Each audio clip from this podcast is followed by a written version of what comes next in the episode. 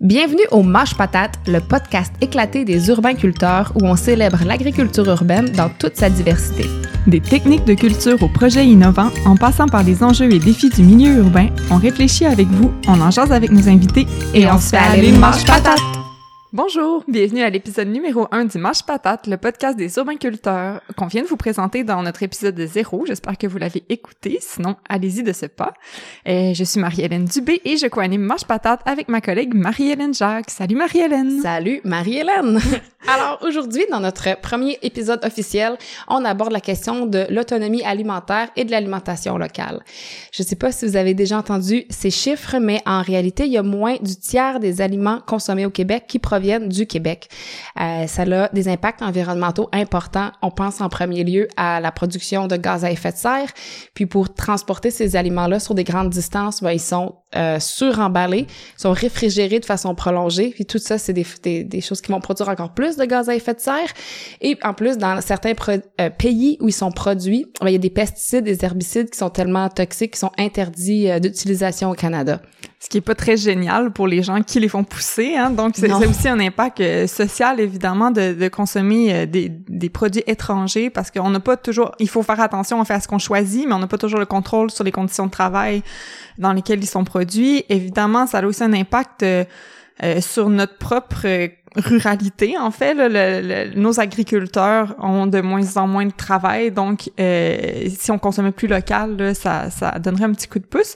Et puis, euh, l'importation a évidemment des, des, impacts économiques importants.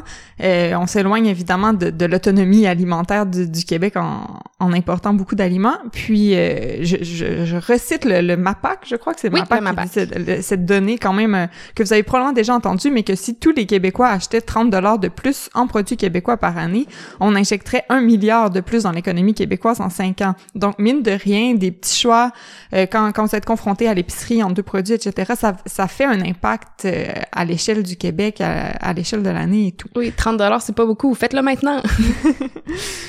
euh, et donc, voilà, on voulait se pencher sur euh, le, une alimentation qui serait plus locale, plus de proximité et qui de mieux pour nous en parler que Vincent Galarno, qui est coordonnateur du volet système alimentaire de proximité chez l'organisme Vivre en Ville. Alors, bonjour Vincent. Bonjour, bonjour Marie-Hélène et Marie-Hélène. Oui, merci de te prêter au jeu aujourd'hui du euh, Marche Patate.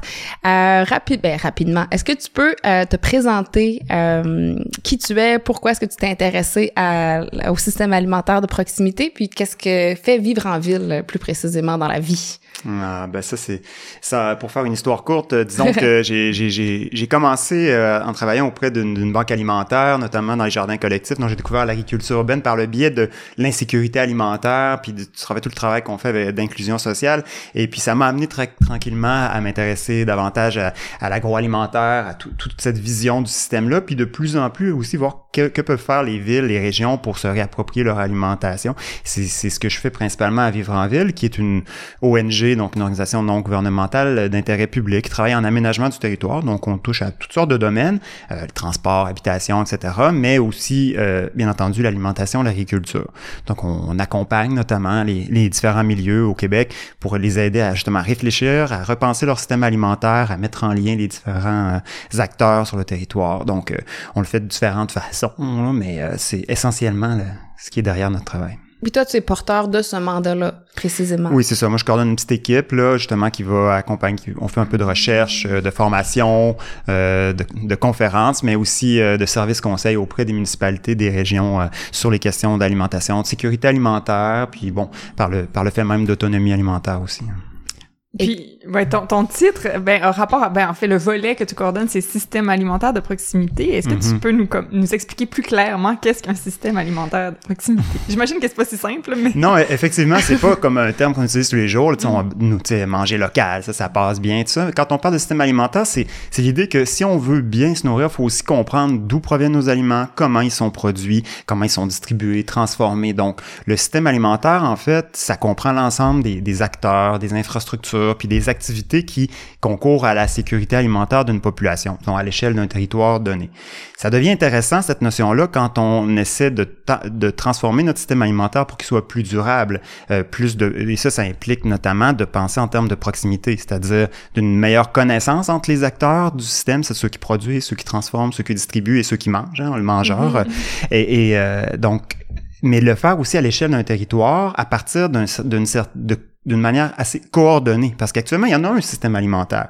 Il est piloté par des grandes entreprises transnationales. Puis face à ça, il y a des États qui, qui veulent, qui mettent leurs limites, leurs réglementations, mais qui sont prises aussi avec les normes du commerce international. Donc, ils peuvent pas, ils sont, sont prises finalement entre l'arbre et l'écorce un peu. Donc, on se dit, nous, là-dedans, ce qui est intéressant, c'est qu'à l'échelle locale, régionale, on a des leviers, et notamment les municipalités en ont aussi pour essayer de favoriser, créer un environnement favorable justement à l'émergence euh, d'une agriculture euh, plus euh, locale, plus saine, qui va impliquer le mangeur. Mais ça, il y a toutes sortes de considérations, mais essentiellement, c'est de repenser à l'échelle locale, régionale, la façon dont on produit, transforme, distribue et consomme nos produits. Et aussi comment on gère nos déchets, ça en fait partie également. Mm-hmm. Un volet qu'on oublie souvent quand on parle d'alimentation, effectivement, pour boucler la boucle euh, d'économie circulaire et tout, ouais évidemment, nous, euh, travaillons aux urbainculteurs, on s'intéresse particulièrement à l'agriculture urbaine. Euh, on comprend que ça a, ça a sa place, évidemment, dans un système plus de proximité et tout. Est-ce que tu peux nous parler un peu de comme la place qu'aurait l'agriculture urbaine? Est-ce qu'à quel point ça peut avoir un impact de cultiver en ville et tout pour euh, favoriser une alimentation locale? Mhm. Oui, ben c'est certain que l'agriculture urbaine, c'est une composante essentielle quand on parle de proximité, parce que c'est la première chose qu'on fait, qu'on cultive nos, fines herbes, nos verdures euh, au pied de notre porte ou dans les jardins communautaires, les jardins collectifs. Ça a été, ben, vous le savez, hein, les urbainculteurs, vous êtes des acteurs de premier plan dans, dans ce domaine-là. L'agriculture urbaine a commencé beaucoup en Occident, disons, vous êtes sa renaissance à partir des jardins communautaires dans les années 70, ensuite les jardins collectifs dans, les années 90, davantage dans une optique de lutte à sécurité alimentaire. Puis là, dans les années 2000, on a vu vraiment se multiplier là, les, formes d'agriculture urbaine, les fermes urbaines, les jardins verticaux, etc., les jardins sur les toits. Donc, il y a toute l'agriculture urbaine, finalement, elle, essaie de, mettre en valeur le, tout le patrimoine bâti. Comment on utilise les particularités de la ville pour produire, puis le, faire, dans, évidemment, dans les plus courte distance possible, puis en, créant du lien social. Donc, si on veut, c'est quasiment le, premier maillon le plus près de nous en tant que mangeurs aussi, euh, qu'on peut faire dans notre cours, qu'on peut faire dans notre quartier, puis euh, créer, qu'on peut faire avec notre voisinage. Donc, c'est vraiment euh, aussi une porte d'entrée pour se sensibiliser aux enjeux du système alimentaire plus large. D'une part, on voit que c'est pas si simple que ça euh, de produire euh, certains, c'est pas tous les légumes qui sont aussi faciles à produire. Ensuite, quand on entre dans l'élevage, il y a d'autres euh, d'autres enjeux, les petits animaux, les maladies qui peuvent aller avec ça. Donc, il y a tout, ça prend un savoir-faire. Donc, on, on, on, est plus à même de reconnaître puis de valoriser le travail des agriculteurs, sachant la valeur réelle que mm-hmm. représentent ces produits-là.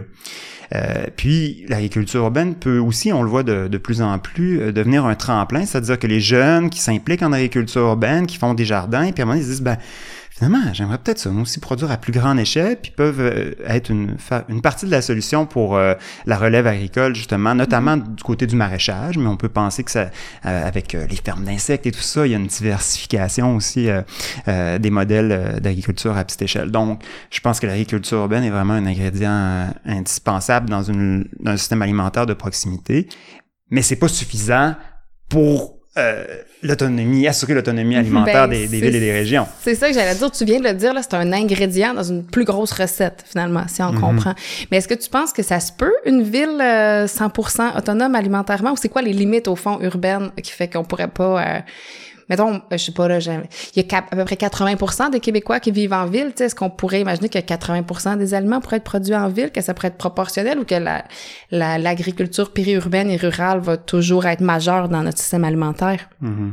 C'est, une, c'est une, grande question qu'on pourrait, hein? pourrait développer, mais disons, l'impression que j'ai actuellement, c'est que, puis d'ailleurs, c'est pas juste une impression. Quand on regarde les études qui ont été faites sur les potentiels productifs des différentes villes, que ce soit à Détroit, que ce soit à Rennes en France, il y a plein de villes qui ont fait l'exercice de voir est-ce qu'on serait capable de produire l'ensemble, surtout pour les légumes, là, on s'entend. Même mm-hmm. déjà les fruits, c'est un petit peu plus compliqué. Puis là, quand mm-hmm. on parle de viande, de céréales, évidemment, là, on est dans un autre registre. Mais en termes de légumes, ça serait techniquement possible de produire tous les légumes que les villes consomment, même, même peut-être plus. Là.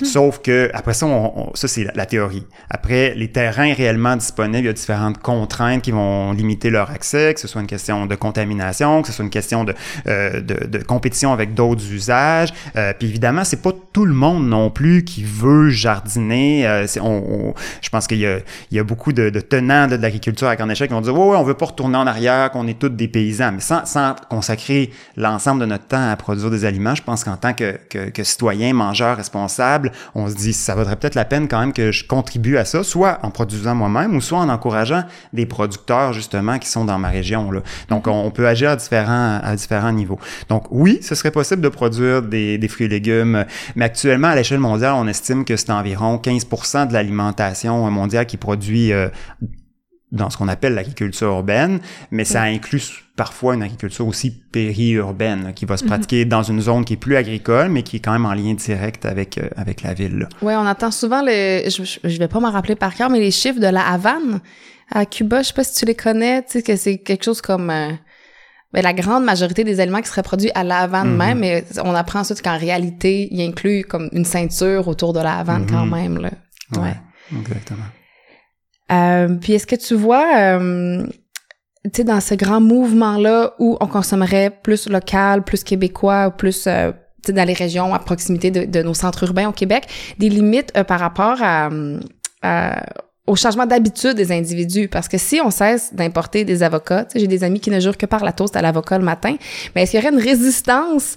Euh, je veux dire, changer des instances politiques, c'est un travail euh, grandiose, mais changer des habitudes individuelles à grande échelle, c'en est un autre. Est-ce que tu penses que c'est un frein au développement d'une alimentation locale euh, qui serait à l'année? Ou la saisonnalité, c'est trop fort ici? Qu'est-ce que tu penses de ça?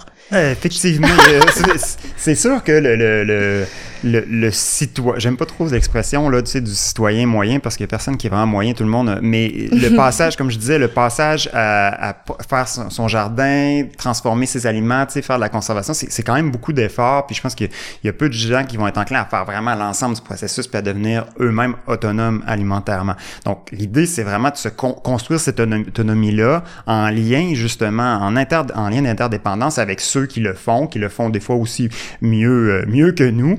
Euh, et, et c'est là que la clé va, va s'opérer. Mais les changements d'habitude, comme, comme tu le mentionnais, peuvent, peuvent s'opérer de différentes manières, tu sais, euh, par des petits gestes quotidiens. On parlait au début de, de, l'émission d'acheter 30 euh, dollars de plus par année d'aliments locaux, euh, mais ça peut être aussi de participer à justement des initiatives telles que les, les marchés de proximité, les marchés virtuels par exemple, d'encourager les fermiers de famille aussi s'abonner à des, à des paniers biologiques. il y a toutes sortes de, ou s'impliquer dans un jardin collectif aussi, qui est une, manière de, de, de, se conscientiser, de sensibiliser, partager ses connaissances. Donc, il y a toute une série de petits gestes qui peuvent être faits au niveau individuel, mais c'est sûr que des changements structuraux vont s'opérer aussi au niveau, au niveau des villes, au niveau des régions, au niveau des États. Et là, évidemment, on le sait, les politiques sont rarement en avance sur les, les, les, mouvements sociaux. Donc, euh, euh, il y a une petite réponse actuellement. Là, on sent que du côté du gouvernement, il y a des nouveaux petits programmes qui se mettent en place. Donc, on reconnaît que c'est un mouvement qui est grandissant, mais ça représente encore euh, une fraction quasi négligeable du, soutien gouvernemental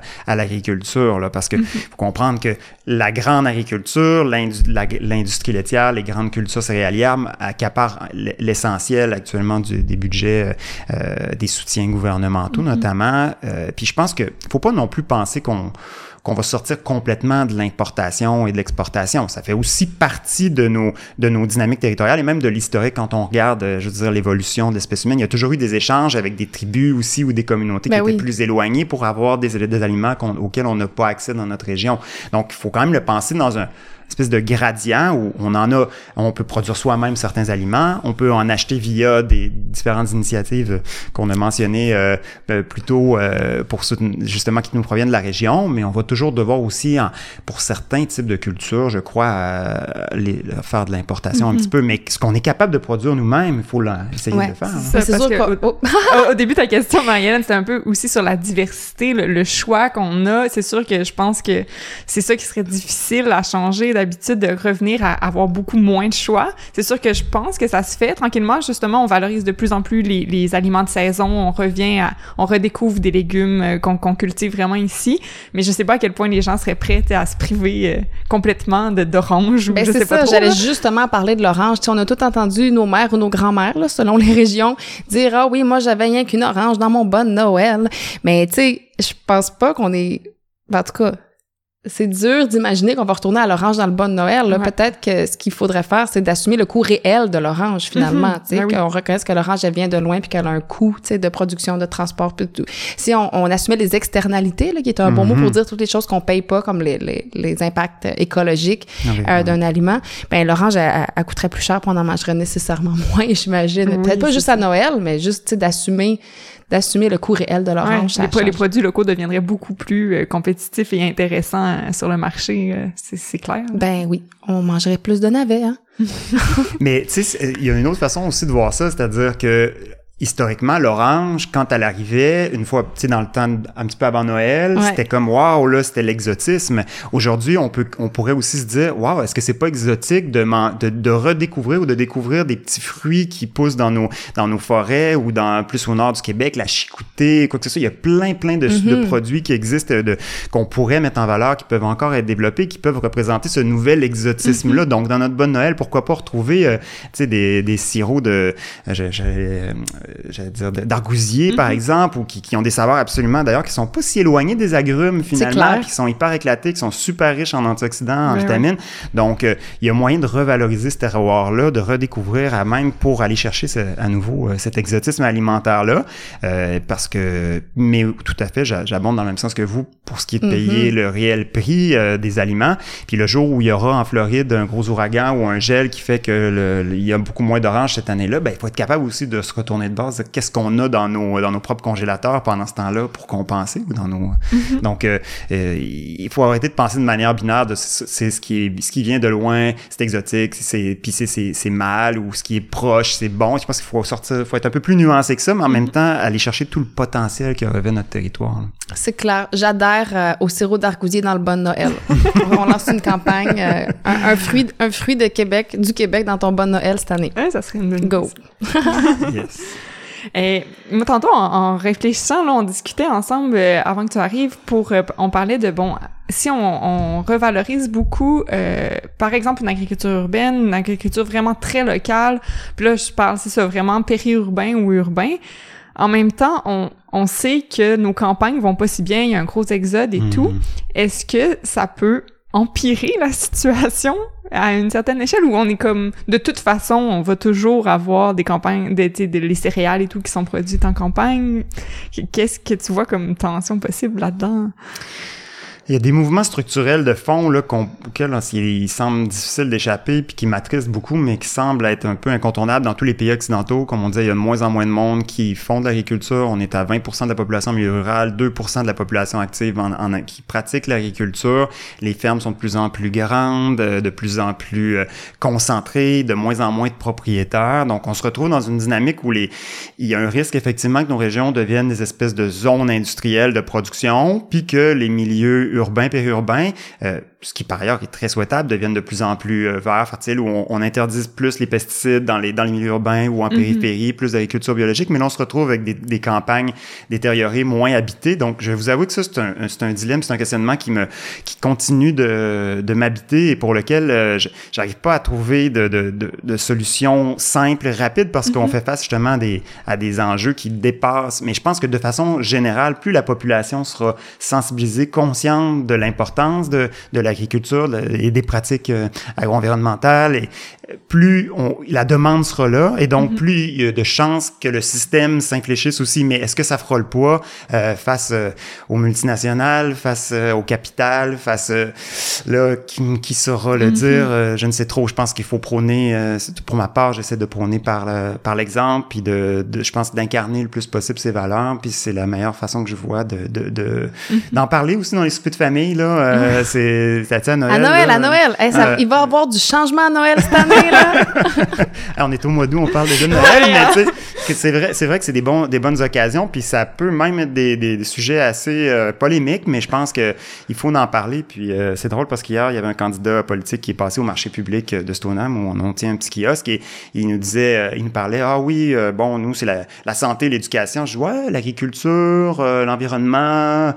Ah mais ça, ça n'intéresse pas vraiment le grand public. C'est pour ça qu'on n'en parle pas. On va, donc on part encore, on, part, donc parlons-en. Cette émission-là, il contribue. Je pense qu'il faut continuer à, marteler le message, à, mhm. en parler, à oser débattre avec les gens aussi qui disent que c'est pas important. Wow, c'est pas grave, il y en a ailleurs des terres agricoles, ils, ont un meilleur climat.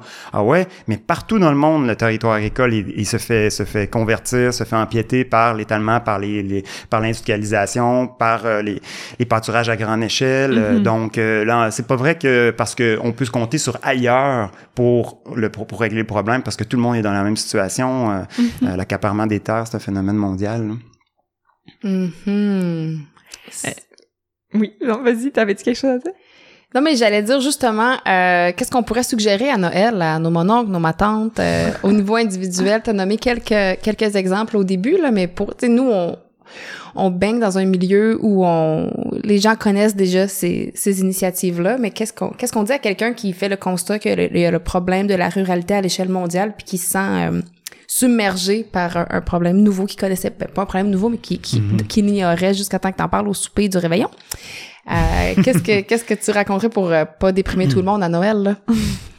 Ben, on peut, on peut essayer d'argumenter avec l'intellect, mais tu sais, euh, nous on produit pas mal de légumes, je pense que puis, puis d'autres types de produits, des produits transformés, puis quand on fait goûter aux gens, tu sais, ils font comme, wow, ok, ouais, ah ouais, puis ça, ça, goûte ça, ouais, j'avais, j'avais osé goûter, puis là une fois bien apprêté, donc d'aller chercher les gens par le ventre aussi, par les, par les sens, par, euh, par le, gustatif, euh, par l'odorat, par les couleurs, parce que je pense que ça peut être une manière aussi de, de les rallier là. On peut pas parler à tout le monde de la même façon, tu sais. Mm-hmm. Donc, Absolument. Puis c'est pas tout le monde qui va s'engager il y en a qui vont être prêts à mettre de l'argent, il y en a qui vont être prêts à mettre du temps, il y en a qui qui, qui, qui, qui veulent pas, mais que par la force des choses, à un moment donné, si ça devient facile, euh, c'est aussi facile d'acheter des aliments locaux, des aliments frais que euh, d'arrêter après le travail dans une grande bannière puis de prendre le premier, premier produit du bord. Mm-hmm. euh, je pense que ça, faut rendre ces choix-là plus faciles. Puis à un moment donné, ça va s'intégrer indirectement. Tu vas chercher ton enfant à la garderie après le travail, puis ah, ça, ça donne qu'il y a un point de chute de panier. C'est comme ça serait pratique que je pourrais ramasser mes légumes en même mm-hmm. temps, deux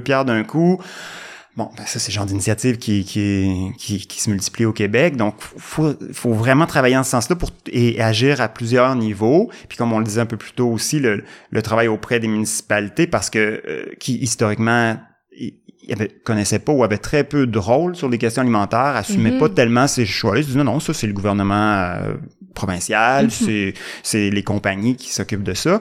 Mais là, on se rend compte que non, ils ont certains leviers aussi pour justement que ça devienne plus évident. C'est comme que les gens, s'ils veulent faire un jardin devant leur maison, qu'ils soient pas pris avec euh, une amende ou s'il y a avoir quelques poules, sensibiliser leurs enfants, puis avoir avoir leurs œufs, que ça soit pas qu'ils ne doivent pas faire un combat euh, David contre Goliath, euh, parce que donc il faut limiter le nombre de, de, de contraintes comme mm-hmm. ça pour que ça soit ça soit plus facile pour les gens. C'est ça fait écho à, en fait aussi les municipalités en général plus ça va plus elles, jouent un grand rôle sur plein de plans en fait on, voit que les villes sont de plus en plus importantes si on veut dans la gestion de, de ce qui fait notre quotidien donc je pense que ça peut euh, elles peuvent devenir euh, des actrices de plus en plus grandes de changement.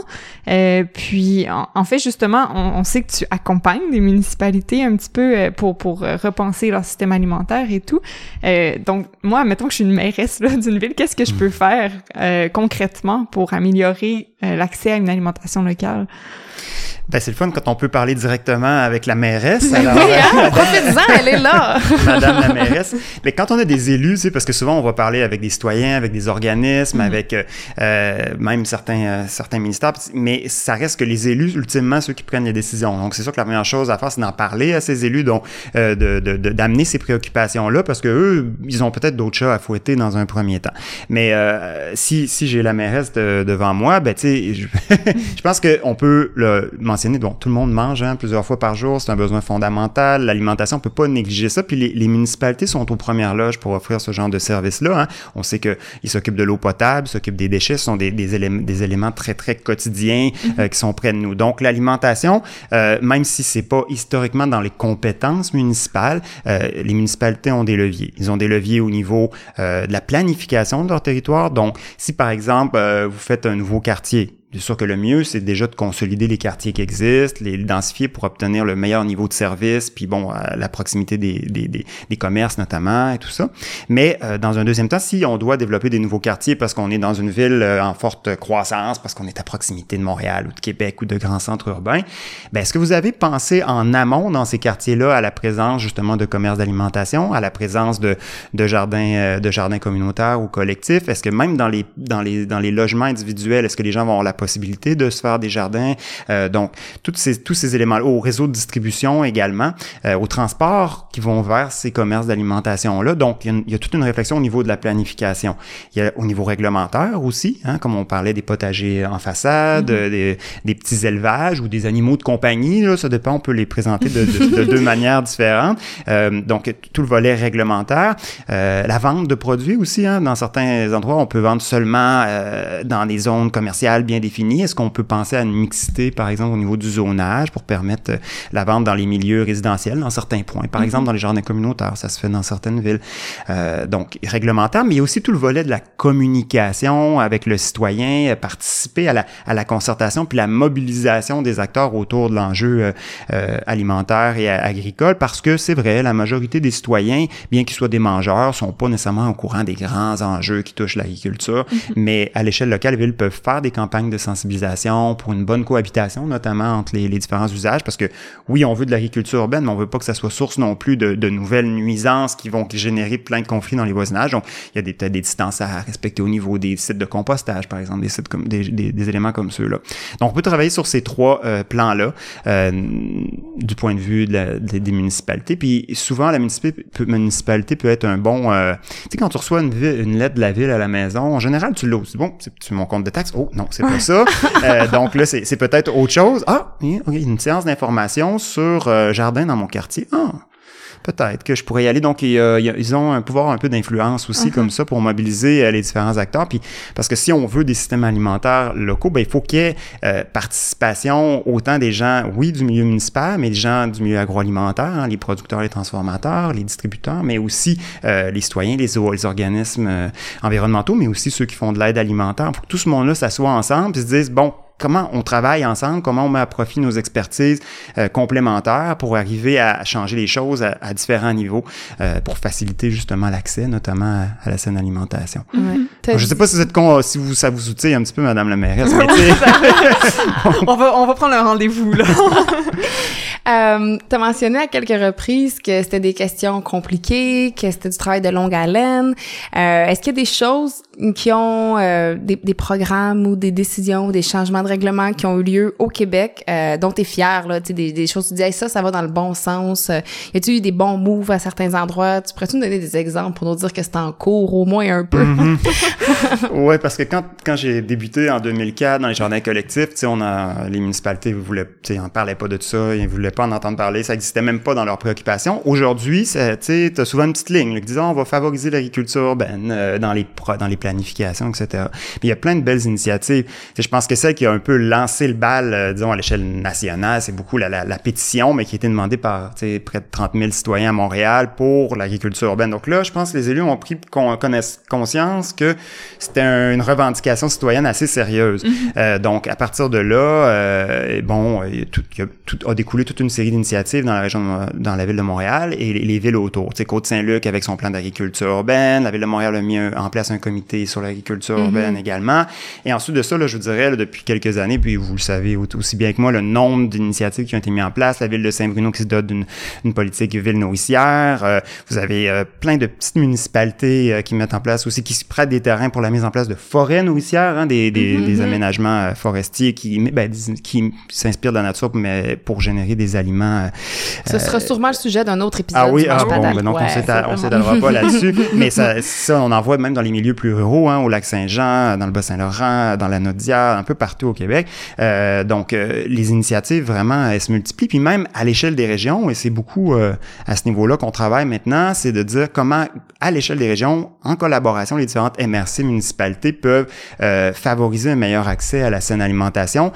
puis ça, ça passe justement par tout un travail de conviction auprès des élus. Mais maintenant, on a, on a vraiment des élus qui sortent sur la place publique qui disent, moi, je veux favoriser ça. Il peut y avoir une petite manœuvre électoraliste, on s'entend là-dedans, mais de façon générale, au moins, ça fait partie des préoccupations euh, beaucoup plus que beaucoup plus qu'avant, et ça, ben, c'est une note d'espoir de mon, de mon point de vue. Là. Ben, je suis contente qu'il y ait des humains comme toi qui, qui s'attaquent à des questions complexes et qui, qui nécessitent un travail de longue haleine. Parce que si je compare ton travail versus notre travail, nous, on rencontre quelqu'un euh, pendant l'hiver, un, une organisation, un bureau, ils nous disent on veut un potager, on aimerait ça changer les habitudes de nos employés, les conscientiser, peu importe. Puis l'année suivante, on le fait le potager, puis ça se passe. Tu sais. Et nous, on a comme une, une, satisfaction assez immédiate. Là. Moi, je trouve ça difficile d'imaginer des résultats qui, qui, qui vont être peut-être réel dans des années des années. Je, je, salue toujours les humains qui ont le courage de s'attaquer à, à, ces grands dossiers complexes-là. Fait que je te remercie, Vincent Galarno et ton équipe. ben, merci à vous aussi, parce qu'il faut que le changement se traduise aussi sur le terrain, là, tu sais. Oui, c'est euh, complémentaire, là. Une chance qu'on ça. Une chance qu'on ça. Ben, merci beaucoup, euh, Vincent, de ton temps aujourd'hui. Euh, ça nous a fait plaisir de te recevoir dans ce tout premier épisode. de la chance de, de, d'inaugurer, finalement, ben, notre le nouveau plaisir, projet. Euh, le plaisir a été pour moi. J'en aurais parlé encore longtemps. Ben oui, t'as tout un manche-patate. Alors, euh, chers auditeurs et auditrices, on se retrouve dans deux semaines. Merci de nous avoir écoutés. Et puis, d'ici là, évidemment, si vous avez aimé ce que vous entendez, vous pouvez nous donner 5 étoiles sur iTunes, par exemple. Vous pouvez aussi nous suivre sur Facebook. Allez sur notre site web à urbainculteur.org baroblique mâche-patate. Et puis, n'hésitez pas à nous écrire si vous avez des suggestions euh, de sujets dont vous aimeriez entendre parler. Ben oui, on fait ça pour vous. Merci beaucoup. Bye bye. À bientôt. Merci d'avoir écouté Mâche Patate. Je suis Johan Giraud, directeur général des Urbains Culteurs. L'épisode que vous venez d'entendre a été animé par Marie-Hélène Dubé et Marie-Hélène Jacques. À la technique, l'enregistrement et le montage, Dominique Mani. À la recherche, Marie-Hélène Dubé et Jasmine Tremblay-Bouchard.